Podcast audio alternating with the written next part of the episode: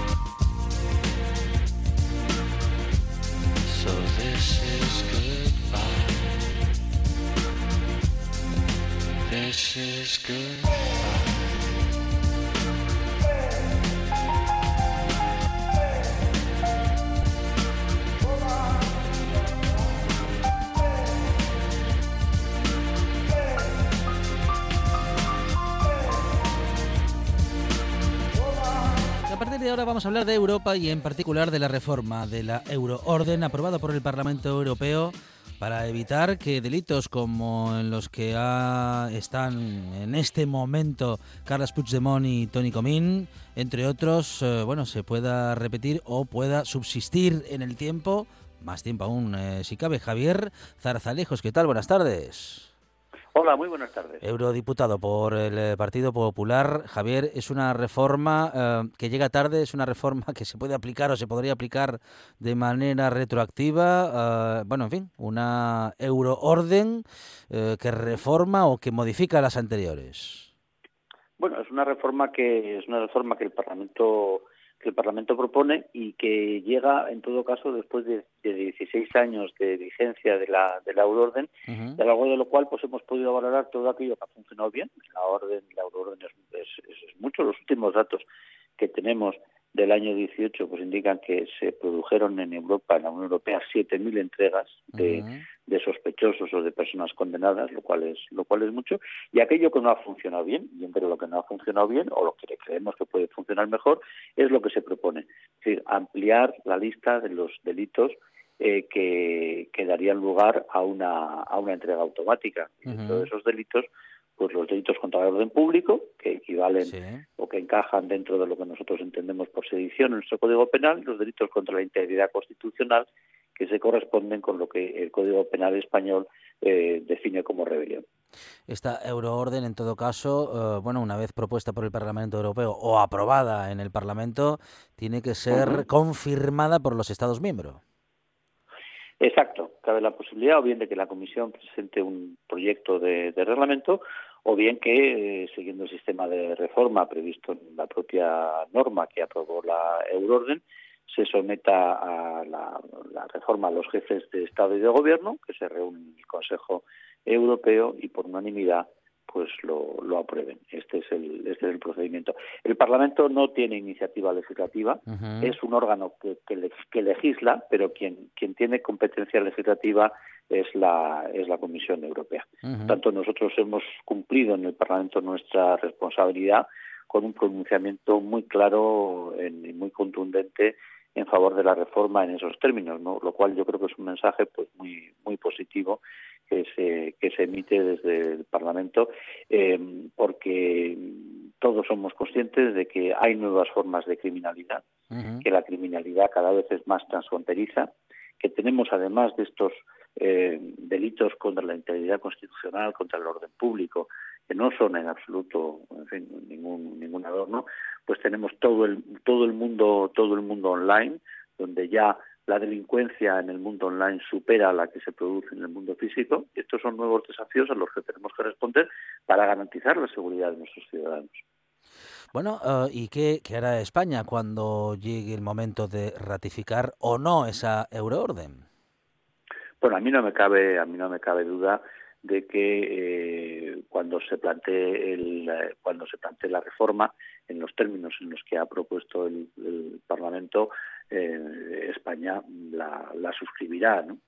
Eh, mire, la verdad es que aquí en el Parlamento Europeo lo que hemos tenido ha sido un consenso muy muy amplio uh -huh. de las grandes fuerzas políticas del Parlamento, es decir, el Partido Popular Europeo, el grupo el grupo socialista y el grupo de los liberales, donde donde se inscribe Ciudadanos, ¿no? Y, y, bueno, y también ha habido eh, votos de, de, otros grupos, pero vamos, estos estos tres grupos eh, hemos votado conjuntamente, por tanto creo que eso anticipa claramente que, que habría un, un amplio apoyo a, a, esta reforma. Bueno, y justamente respecto de la situación de Carles eh, Puigdemont y como comentábamos en el inicio de esta conversación, también Toni Comín y Clara Ponsatí en días pasados, uh -huh. el vicepresidente de, el actual vicepresidente del gobierno Pablo Iglesias, uh, bueno, pues se refería a ellos uh, comparándolos, bueno, pues con los exiliados de la sí. Segunda República. ¿Qué, ¿Qué, opinión le merece, señor Zarzalejos, bueno, pues esta, esta comparativa? Pues mire, vamos a ver, imagínese usted que usted está intentando eh, intentando construir ¿eh? Eh, pues un edificio y entonces hay alguien que cada ladrillo que uno pone lo quiere lo intenta quitar, ¿no? Lo que pasa es que ese alguien en este caso es ni más ni menos que el vicepresidente segundo del gobierno, ¿no? Me parecen unas declaraciones que son es una es una deslealtad, una deslealtad con con la justicia, una clara deslealtad institucional que se manejen los uh, mismos argumentos que están manejando unas, uh, unas personas que son prófugos de la justicia, que son prófugos de la justicia española, y que por otra parte, pues incluso son unas palabras que dejan en mal lugar a aquellos que se quedaron en España e hicieron frente a sus responsabilidades y están condenados y cumpliendo y cumpliendo condena en, en la prisión. Yo creo que, en fin, afortunadamente somos más los que los que pensamos que estas personas no se pueden eh, refugiar bajo la inmunidad parlamentaria, en el caso del Parlamento Europeo, y yo confío que una vez que completemos el procedimiento que está en curso en este momento en el Parlamento, para, precisamente para levantar la inmunidad a instancia del Tribunal Supremo, pues estas personas eh, eh, queden desprovistas de esa, de esa protección que a mi modo de ver de una manera de una manera legítima, de una manera abusiva han, han buscado. Cuando se refiere metafóricamente hablando a ese edificio que va construyendo y que bueno pues uno de los integrantes de esa eh, construcción va quitando ladrillos bueno eh, qué representa ese edificio qué representa eh, arquitectónicamente para Javier Zarzalejos pues es la arquitectura, es la arquitectura del derecho, ¿no? Eh, la, la, Unión Europea es una unión política, pero la Unión Europea sobre todo es una comunidad de derecho, ¿no? Por eso es tan importante el Estado de Derecho, ¿no? Y cuando me refiero a levantar el edificio o a seguir construyendo el, edificio de la, Unión, me estoy refiriendo a la, arquitectura del derecho, a la arquitectura de la ley, ¿no?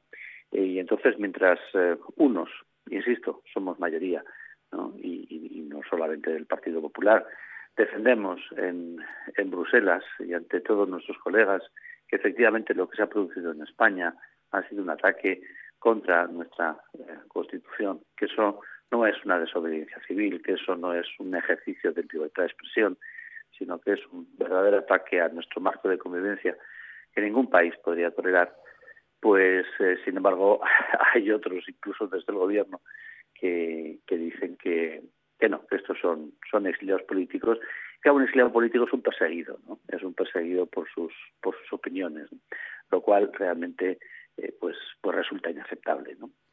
Uh, en caso de que um, bueno pues la euroorden llegue a ese momento en el que los Estados miembros tengan que bueno pues que someterse a, a, a opinión y a aprobación, uh, asegura Javier Zarzalejos que bueno pues da por descontado que España aprobará esa euroorden y que la bueno pues la, la tendrá que aplicar en cualquier caso. Su aplicación qué puede significar para el Estado español y en particular para Carles Puigdemont, Tony Comín y Clara Ponsatí. Bueno, en este momento la, la, la euroorden que dictó el, el, el instructor en el Tribunal Supremo eh, contra estas tres personas está está suspendida sí. a la espera de que el Parlamento Europeo levante la levante la inmunidad, ¿no? Uh -huh. Por lo tanto, no va a haber una reforma de la euroorden que se pueda aplicar uh -huh. a estas personas por, por, en fin, por plazos y por el procedimiento habitual de lo que es la legislación en la Unión Europea, que siempre es un procedimiento es un procedimiento complejo, ¿no? Y que, y que, y que lleva tiempo, ¿no? No, eh, en este momento el, el, el, procedimiento contra estas tres personas eh, se sigue ante los tribunales belgas uh -huh. con una euroorden suspendida hasta que el Parlamento no se pronuncie. En el caso de que el Parlamento levante la inmunidad, como ya sí lo espero, esa euroorden se reactivará y por tanto serán los tribunales belgas los que tengan que entrar a, a, a rechazar o a ejecutar la euroorden que ha pedido España. Javier Zarzalejos, eh, eurodiputado por el Partido Popular, muchísimas gracias por esta comunicación y un saludo pues, desde la buena tarde. Gracias. Muchas gracias a ustedes, encantado. Gracias. Un programa de viajes, turismo, aventura e historia lleno de contenidos didácticos con los que aprender y divertirse un escaparate turístico donde se incluyen información sobre casas rurales, hoteles, gastronomía, turismo de aventura, senderismo, festivales. Voy a volver a salir y quiero que me aplaudáis como si fuera yo que sé. Un buen día para viajar, un programa de apoyo al sector turístico de Asturias. Los sábados y domingos de 8 a 10 de la mañana. ¿Es un documental sobre lobos? No, hija, no. ¿Es una película de terror? No, hija, no. Entonces, ¿qué es? Como no se hace con él, porque lo, lo había primero, o sea, se quedó como para... Noche de Lobos. Tu lugar de encuentro con el rock and roll y el heavy metal en RPA. La madrugada del domingo al lunes de 12 a 2 de la mañana. Noche de Lobos. Que, que vengan, que vengan. Y como lo habían venido todos, se guardó al más pequeño, pero no lo había devuelto antes, porque se lo había traído. Estás escuchando. Estás escuchando RPA, la radio autonómica.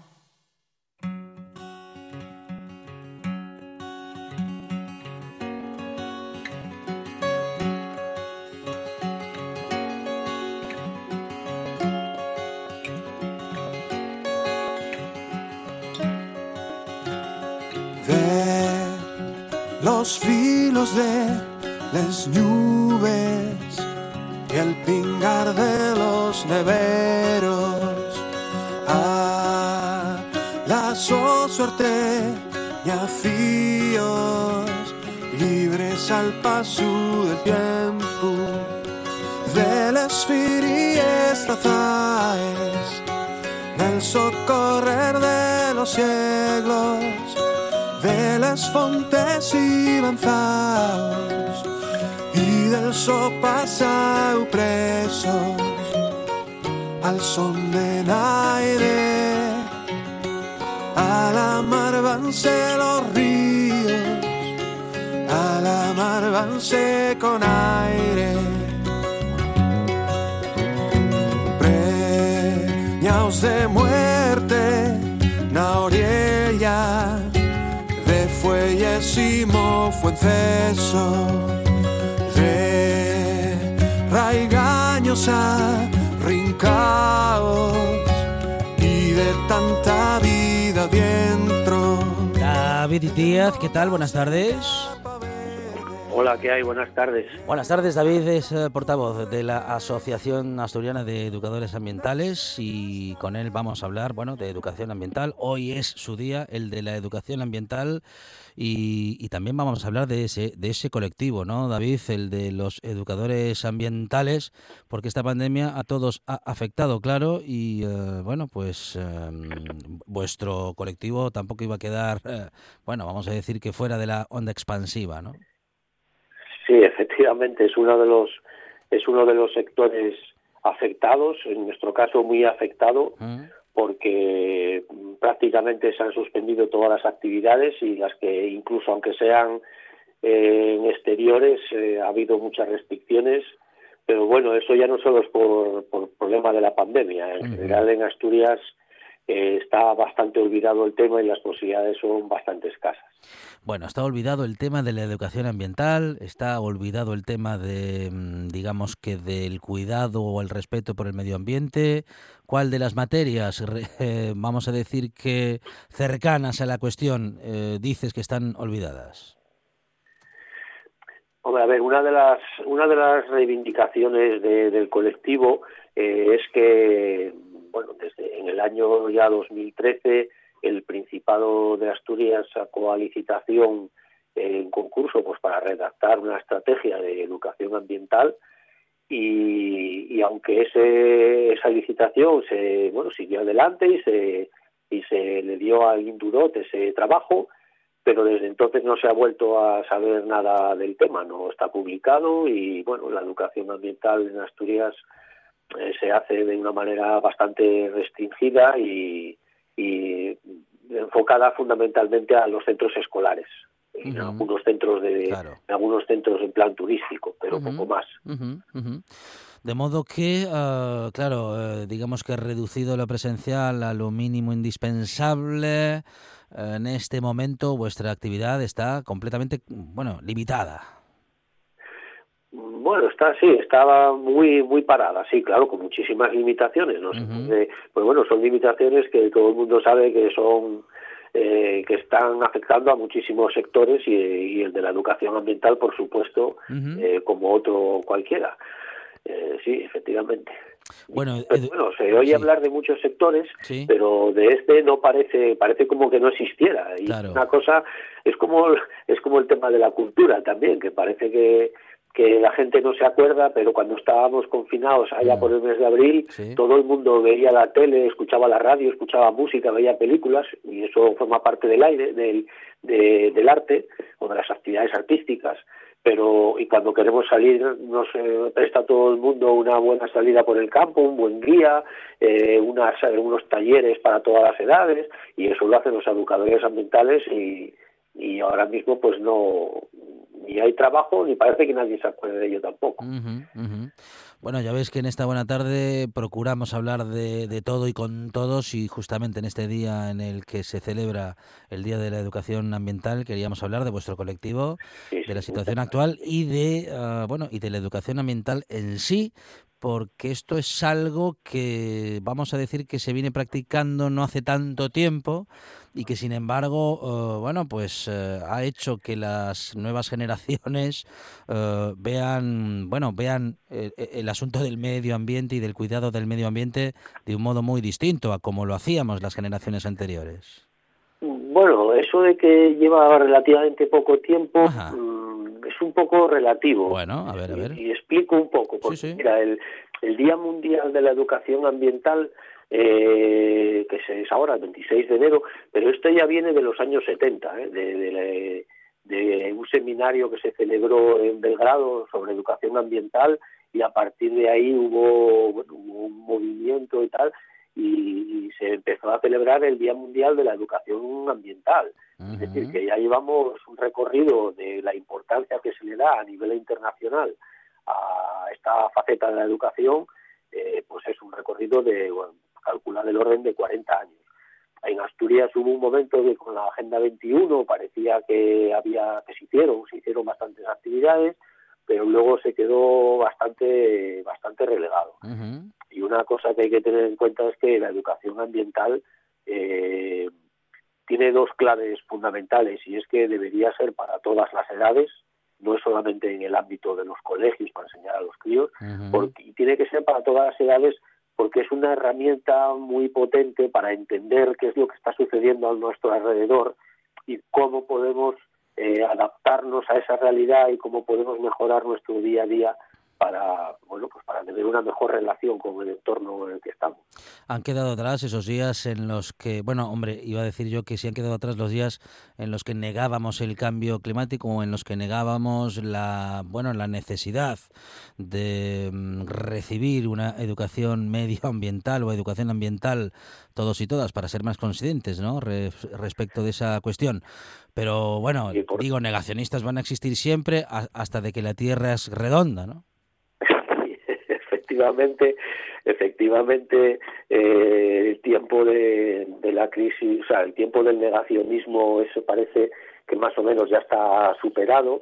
La mayoría de las causas ambientales eh, son llevan un recorrido muy amplio, pero tardan, no sé por qué, tardan en calar en la mm, sociedad. O quizás quizás sí sepa algún, bueno, eh, media idea de que esto choca mucho con que con que de alguna manera con el desarrollo económico tal y como se ha planteado. Y como bueno pues el desarrollo económico ha tenido muchísimo más peso que el valorar las consecuencias. Por eso te decía antes que es una herramienta muy potente para ser capaces de, valorar lo que sucede a nuestro alrededor pues para que todo lo que tengamos que hacer para vivir mejor y para, para, y para el desarrollo de la humanidad pues que se haga de una manera un poco más poco más pensada y un poco más consecuente con la tierra donde vivimos, que no dejamos de ser un habitante más de, la tierra, ¿verdad? Bueno, por, eh, por, lo que nos has comentado hasta ahora, David, eh, eh, está muy bien estar en los coles, está muy bien acercar ese contenido a los más jóvenes, pero David, dices y, y, bueno, y decís desde el colectivo que no es suficiente con este tipo de actividades.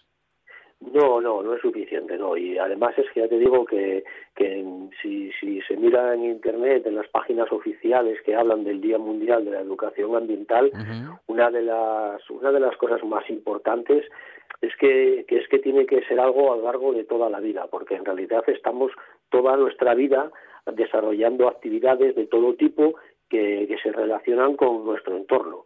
Y es muy importante que la gente tome conciencia y de, cuáles son las consecuencias de todo lo que hacemos y yo creo que una vez que se conoce la realidad no es tan complicado buscar una, una alternativa buscar alternativas mucho más, eh, como se dice ahora, sostenibles, que es una palabra que ya casi hasta ha perdido el sentido de, tan manoseada como está, ¿no? Pero bueno, yo creo que se entiende. Para buscar soluciones hay que conocer las cosas y, y para eso la educación fundamental es la herramienta la educación ambiental es la, herramienta fundamental, claro. Bueno, Asturias cuenta con profesionales de la educación ambiental muy cualificados, con experiencia en muchos programas y que, sin embargo, bueno, pues ahora mismo mm, tienen poca actividad o poco desarrollo.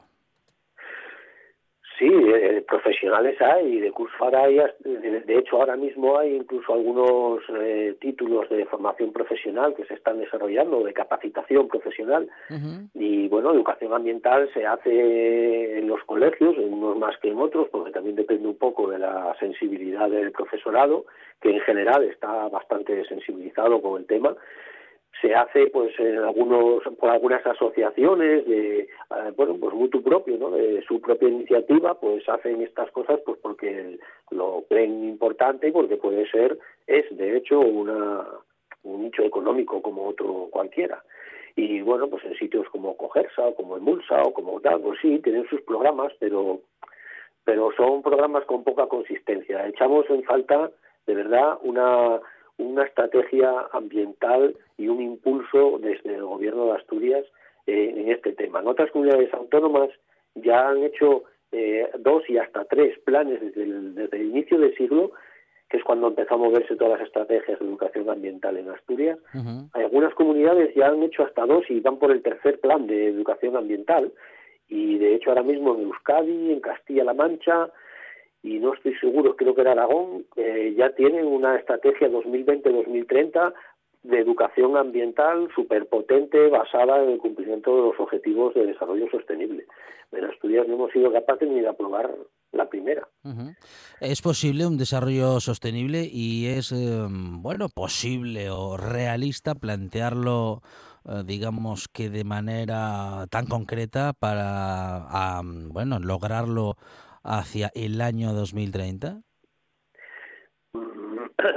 Una de las una de las cosas que hay que tener en cuenta eh, para, para hacer una respuesta un poco atinada es que en realidad no es si eh, la realidad es que tal y como estamos no es viable. Es decir, eh, es, se puede valorar otra opción, es que sí, claro, hay que valorar otra opción, otra manera de hacer las cosas, porque la que hay, lo que está clarísimo es que no sirve. Sabemos que lo del cambio climático va muy en serio, que hay muy poco margen de maniobra para, para poder reducir el impacto y sabemos que las cosas hay que cambiarlas y de hecho tanto en la, Unión Europea ya es una ya es un eh, es una, una llave, es un punto estratégico dentro de la Unión Europea el tema de, de afrontar el cambio climático y que la educación ambiental es una herramienta fundamental para que la gente lo entienda el por qué y, entre todos poder ir valorando opciones alternativas. No podemos seguir como hasta ahora, eso es muy evidente. Bueno, David, eh, en todo caso, lo que estáis eh, pidiendo es que, bueno, que también en Asturias se tenga en cuenta esta cuestión y que, eh, de algún modo, el, el, tema medioambiental o el crecimiento sostenible salpique toda la agenda del gobierno y que las decisiones se tomen en función de esa, de esa máxima, ¿no? De un desarrollo sostenible y de esa agenda 2030. Sí, sí, lo has explicado perfectamente. Es que igual eh, eh, esto debería tenerse en cuenta para todo. Todas, todas las políticas tienen que tener en cuenta que no se puede hacer de cualquier manera y que hay que valorar eh, las cuestiones sociales, las económicas y las ambientales y que tienen que estar en un equilibrio. Y ahora mismo en Asturias, que estamos muy necesitados de, empleo por los problemas que hay con la industria y porque era una industria basada en cosas que hoy en día no, no, no son aceptables, eh, lo que está muy claro es que los nichos de empleo verde son muy importantes y en la gestión de residuos, en la educación ambiental, en la agricultura ecológica, por ejemplo, son tres nichos en los que Asturias tiene un potencial tremendo y, está desaprovechado, está desaprovechado. Con lo cual, bueno, en cierto modo nosotros somos un poco optimistas en el sentido de que, de que en realidad la profesión y la, actividad eh, alrededor de la educación ambiental es muy importante y esperemos que más pronto que tarde eh, bueno pues se haga un poco más caso, se le dé un impulso importante y, y, enseguida se empezarían a ver los beneficios de todo ello. David Díaz, portavoz de la Asociación Asturiana de Educadores Ambientales Asturias, muchísimas gracias por haber estado en la buena tarde. Un abrazo. A vosotros, muy bien, muchas gracias. Hasta luego. La radio es información, noticias, actualidad. La radio es entretenimiento, es música. La radio es palabra. Pero sobre todo, la radio eres tú. RPA. Si nos escuchas, te escuchas. La buena tarde. Hasta las 8, la radio y la vida en directo en RPA.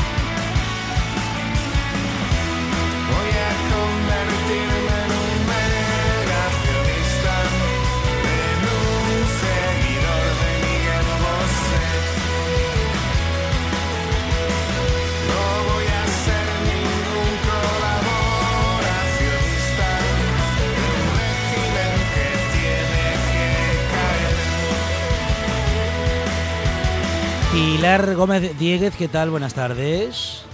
Hola, buenas tardes. Profesora del Colegio Público La Fresneda, en La Fresneda, claro, y eh, justamente esta maestra de cuarto de primaria nos habla de, bueno, pues de este Día Mundial de la Educación Ambiental y de, bueno, y de cómo funciona este concepto en el cole Pilar y cómo están las nuevas generaciones, como comentábamos hace un momento, eh, con este concepto? Mm, ¿Lo tienen más eh, incorporado que las generaciones anteriores? Eh, ¿Lo tienen más asumido? ¿Tenemos una esperanza en ellos? Bueno, la esperanza hay que trabajarla un poco. Eh, tampoco es que sea una cosa que se dé de por sí, sino que bueno, tenemos que trabajarla un poco.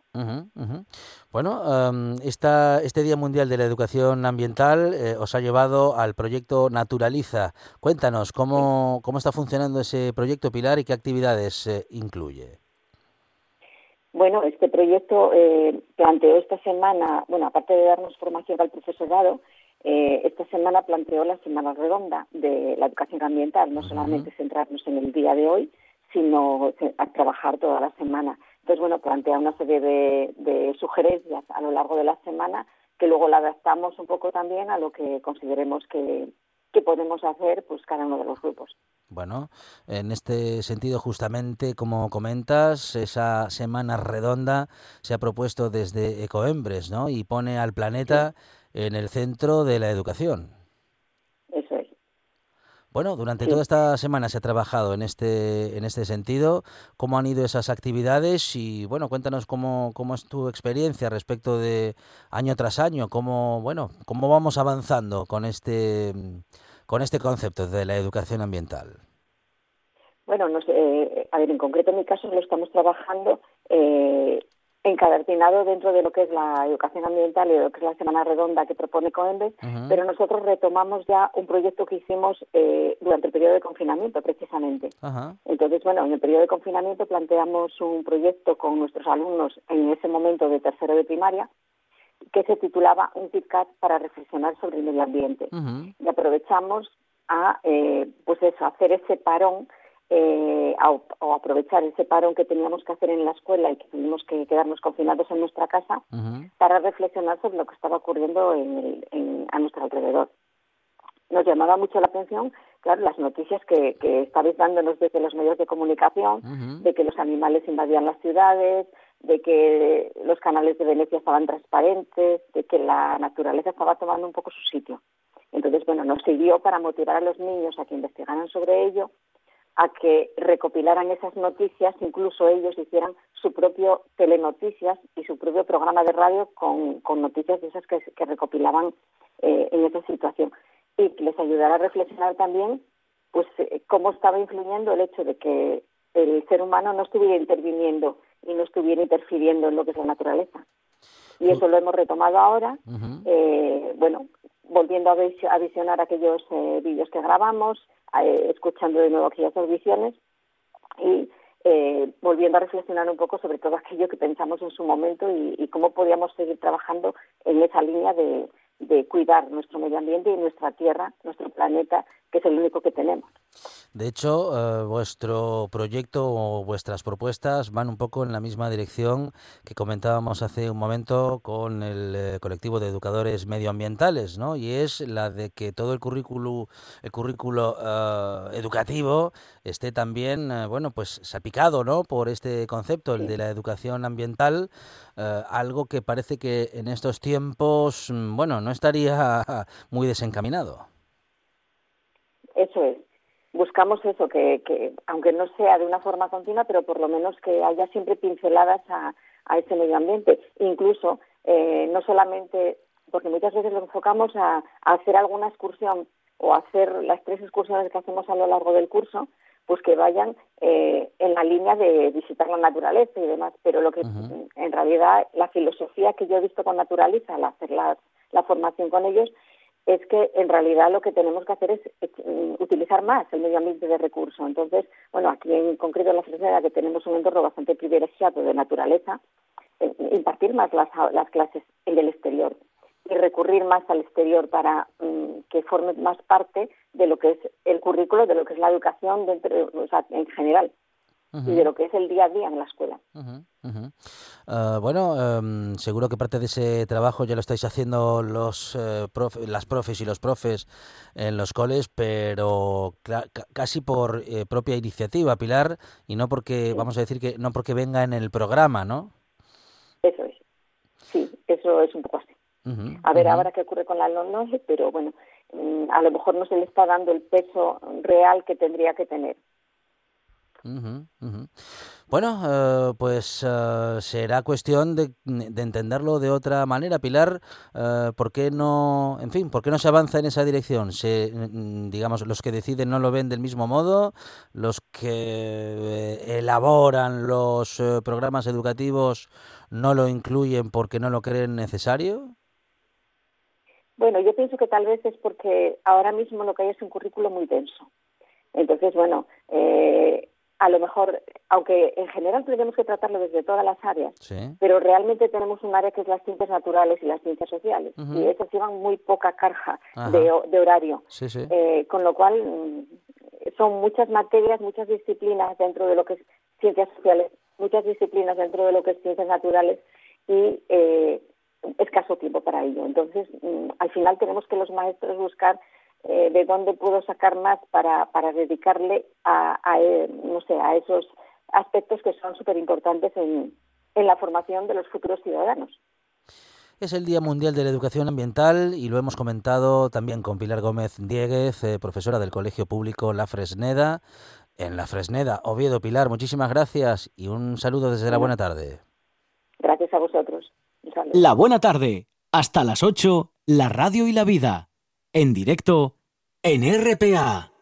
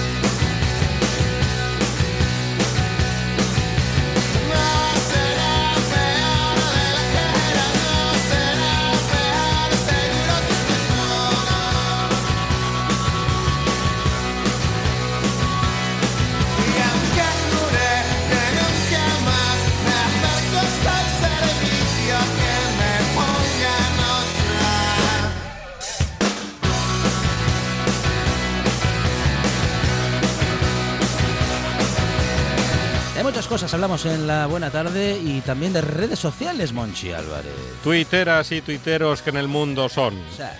Sara. Sí. Otra cosa que echo de menos en la intervención pública de la sanidad eh, privada que permite el estado de alarma. Es la intervención pública. La intervención pública. De la sanidad privada. Vaya porque se podía intervenir ¿no? en el estado de alarma. Eh, se podría, en el estado de alarma se pueden hacer muchas cosas que pues no se hacen habitualmente. Pues lo echa de menos Sara. La intervención pública de la sanidad privada, que permite el estado de alarma. Sí, sí, sí, sí. Prendente, alcaldes, concejales, curas y guardias civiles. Ah, los vacunados. Que se ah. vacune un torero y una folclórica y tenemos una peli de Berlanga. Sí, algún extranjero también vendría bien, también para completar el elenco. Mm. El loco de la ambulancia. Si a la coliflor o al brócoli les echas sal y aceite, no se nota el sabor de las lágrimas al comértelos. Le, da nostalgia, le, da nostalgia, de cuando comía. No, cuando me obligaban a comer. no, le da nostalgia. Coliflor. Comer, no, comer coliflor y eh, brócoli le da nostalgia a uno de cuando comía. Ah, eso sí. Eso, eso. La jamona, TM. En el país de los corruptos, ¿Sí? el rey es el rey. ¿Y Luis Miguel? De Postman. He probado la flauta dulce de mi hijo y la verdad, donde estén unas galletas. claro, claro, un poquito dura, ¿eh? Claro, es que con esa madera no. La flauta dulce, y pasan los años y, ahí seguimos con la flauta dulce. oigo tocar una gaita, oigo tocar un tambor. Y dicen que eso es música. Afilado, un felpudo que ponga no veo cerveza en tus manos. Sería un gran felpudo ese. ¿Qué estás haciendo aquí? No pierdas el Mm. tiempo. Craca. Yo últimamente veo el vaso medio empañado. Sí, es no, por la mascarilla y las gafas, que se nos empaña el, el porvenir. Mm, Algunos bazares Sí. ponen un letrerito que dicen la gamuza antibao. Antibao. Pero no, Eso no existe. No, termina de funcionar. No, como todo el mundo sabe, eh, una vez eh, se pasa ese paño por el cristal, Hmm. antes no se veía porque estaba empañado y luego no se ve por la pelusilla que deja. Ya, Por la pelusilla. Sí. Energía nucelar. Eh. Si no ponen el sueldo en la oferta de empleo Sí. es por algo. Exactamente. Porque te la quieren meter doblada, por ejemplo. Ajá, o porque no pagan mucho, Hmm. que viene a ser lo mismo. Viene a ser lo mismo. Ay, señor, que nos comen los mongers. Ay, sí, sí.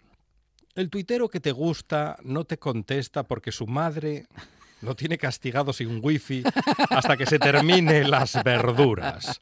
Claro, se puede ser malo malote Sí. en las redes, Pero, pero, al final, al final mamá es la que manda en Hom- casa. Hombre, y más a esas edades, que hay gente que está en las redes a una edad indecente. Y de Twitter a Facebook.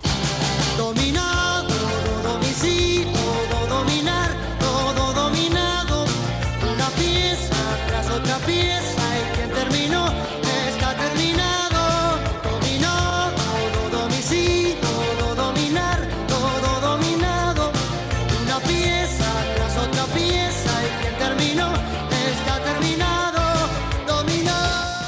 Mundo Today. El gobierno obligará a los españoles a no salir de casa para evitar un nuevo confinamiento. Es muy bueno, es muy bueno. Dos cardenales del Vaticano consiguen encerrar al diablo en una jaula. Bueno, que cobren entrada ahora que lo queremos conocer. Tiene más rabo que el rey. Le La cocaína, Le queremos preguntar muchas cosas. La cocaína no Sí. es una alternativa al azúcar tan saludable como se creía. Bueno, ah, deje, deje. Iba a decirle que de hecho no endulza demasiado, pero bueno, deje, deje. CELA confirma que seguir con vida será condición indispensable para aprobar el curso. Se están Cada poniendo, vez exi- lo ponen se están más poniendo difícil. exigentes, se están poniendo exigentes. Faemino y cansado, oficial. Una Sí. pizarra en un bar. Sí, Atención. a ver. En la pizarra. Cuidado. uh. El consumo de vino puede provocar que usted crea que canta bien. Sí, es, es verdad, no se lo tome demasiado en serio y sobre todo tómelo, pero de a poco. Pues hace Eh, mal. En un local, esto Sí. de, de hace unos meses. Sí. Cerrado hasta que descanse. Hasta estar suficientemente Sí, descansado que a saber cuándo es. Y digo de hace unos meses porque ahora cierran mm, porque no les queda otro remedio. a algunos, así es. Lamentablemente. Bueno, Diario de Burgos, 6 de noviembre de 2020. sí. Burgos confinada desde la medianoche del martes. Ajá. El Ejecutivo Regional ordenará el cierre perianal de la capital burgalesa. Peri... Perianal. eh, metral, metral, es metral. Ya, pero ¿en qué estaría pensando Ay, el, redactor de turno? redactor, Sí, sí. Perianal. Y nos queda Instagram, rajadores del fútbol.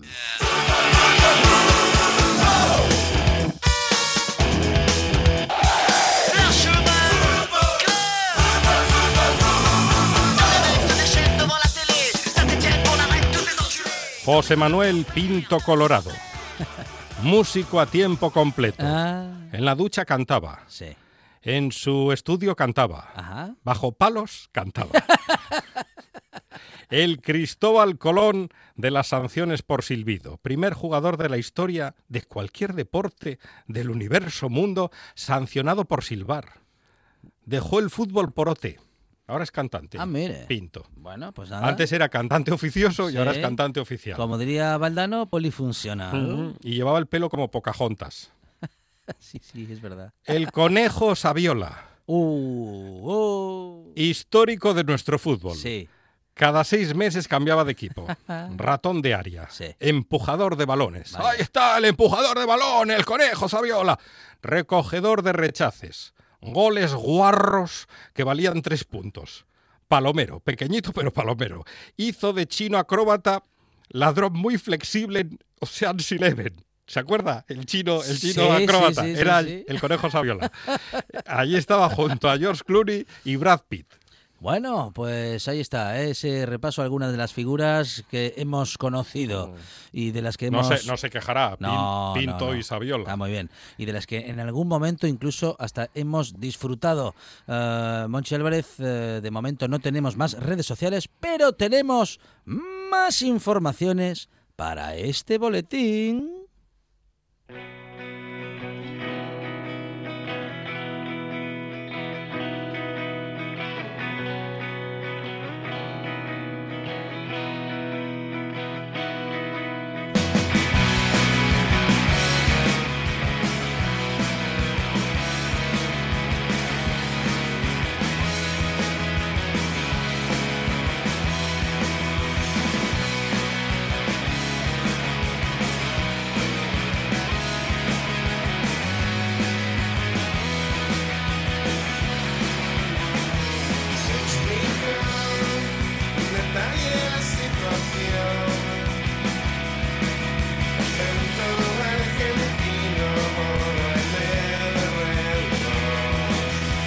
Vamos a ir conociendo los eh, contenidos de RPA porque después de la buena tarde siguen las noticias, el fútbol y el noche tras noche. ¿Cómo me gusta noche tras noche? Sí, señor. Marcos Vega, ¿qué tal? Buenas tardes. Hola, Marcos. ¿Qué tal, Monchi? ¿Qué tal, Alejandro? ¿Cómo estáis, compañeros? Muy bien. eh, bueno, preguntándonos qué va a pasar en el Noche tras Noche.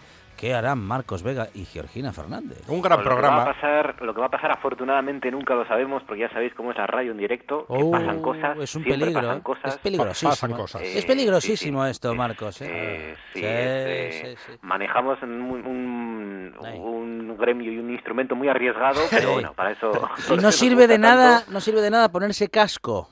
Sí, No. sí, sí. Y mucho Puede- peor si se pone- cualquier cosa. sí. Se puede caer una llamada, puede llamar un Eh. oyente, pueden reñirte, insultarte, Ah, alabarte, sí, sí. puede puede caerse el programa entero de un minuto Así, para otro, pero bueno. Pero como dicen, yo- como dicen los cubanos, lo que sucede conviene.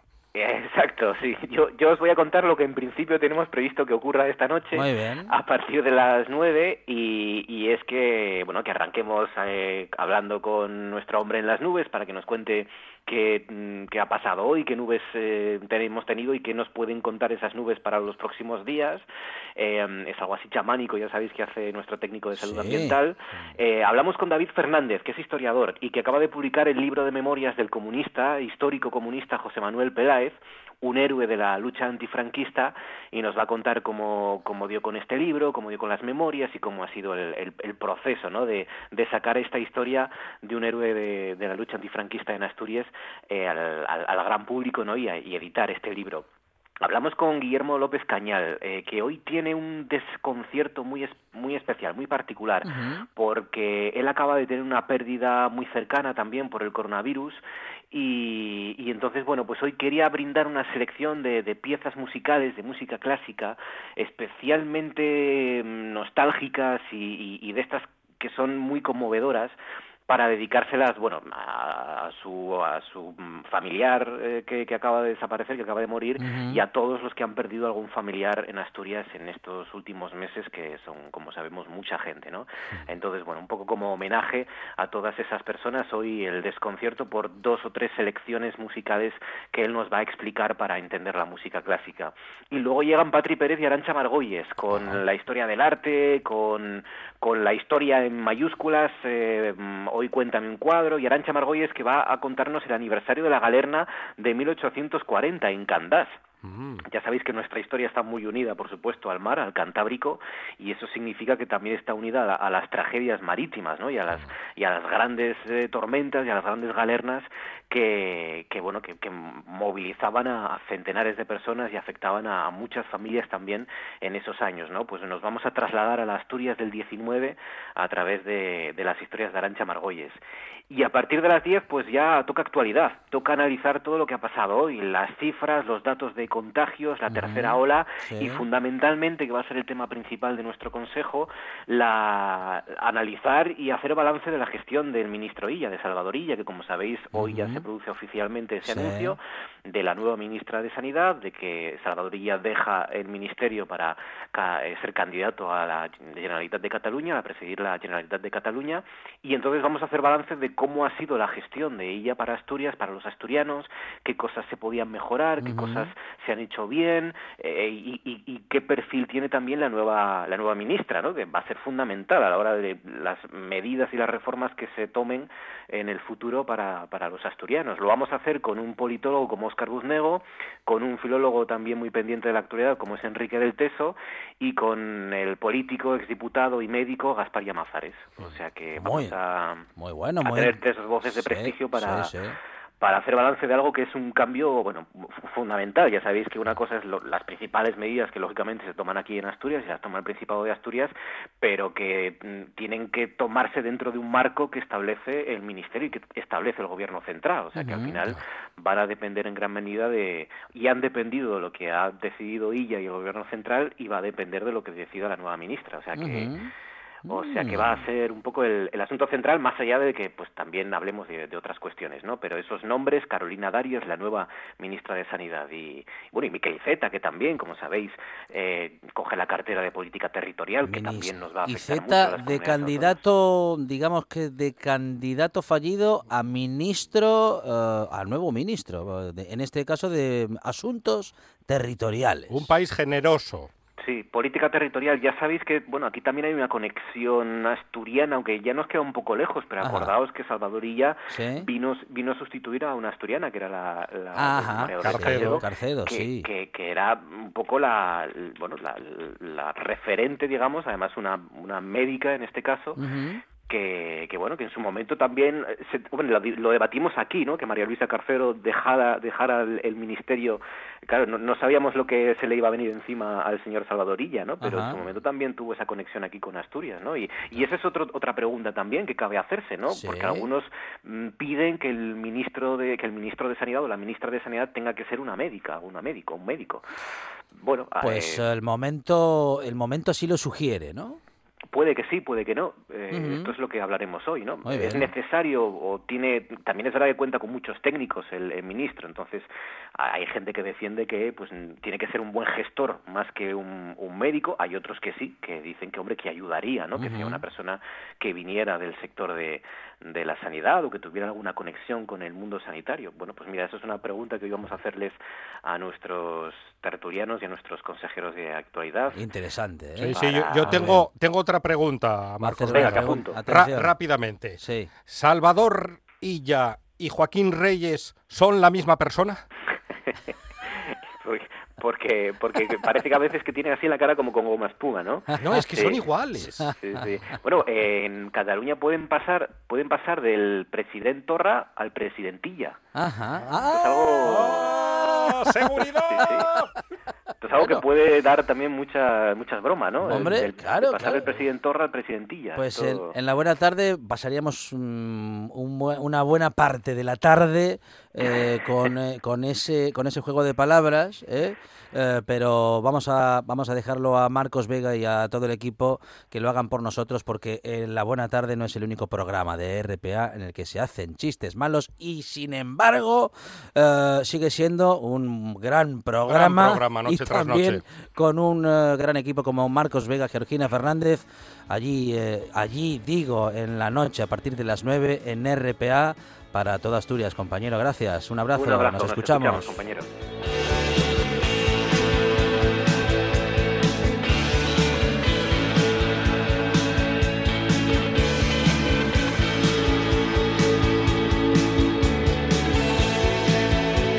Vamos a las noticias, tras lo cual, esta buena tarde sigue. Tenemos eh, fútbol, tenemos literatura. Monchi Álvarez, no se vaya, que enseguida llegan Rafa Testón y Quique López. Me quedo.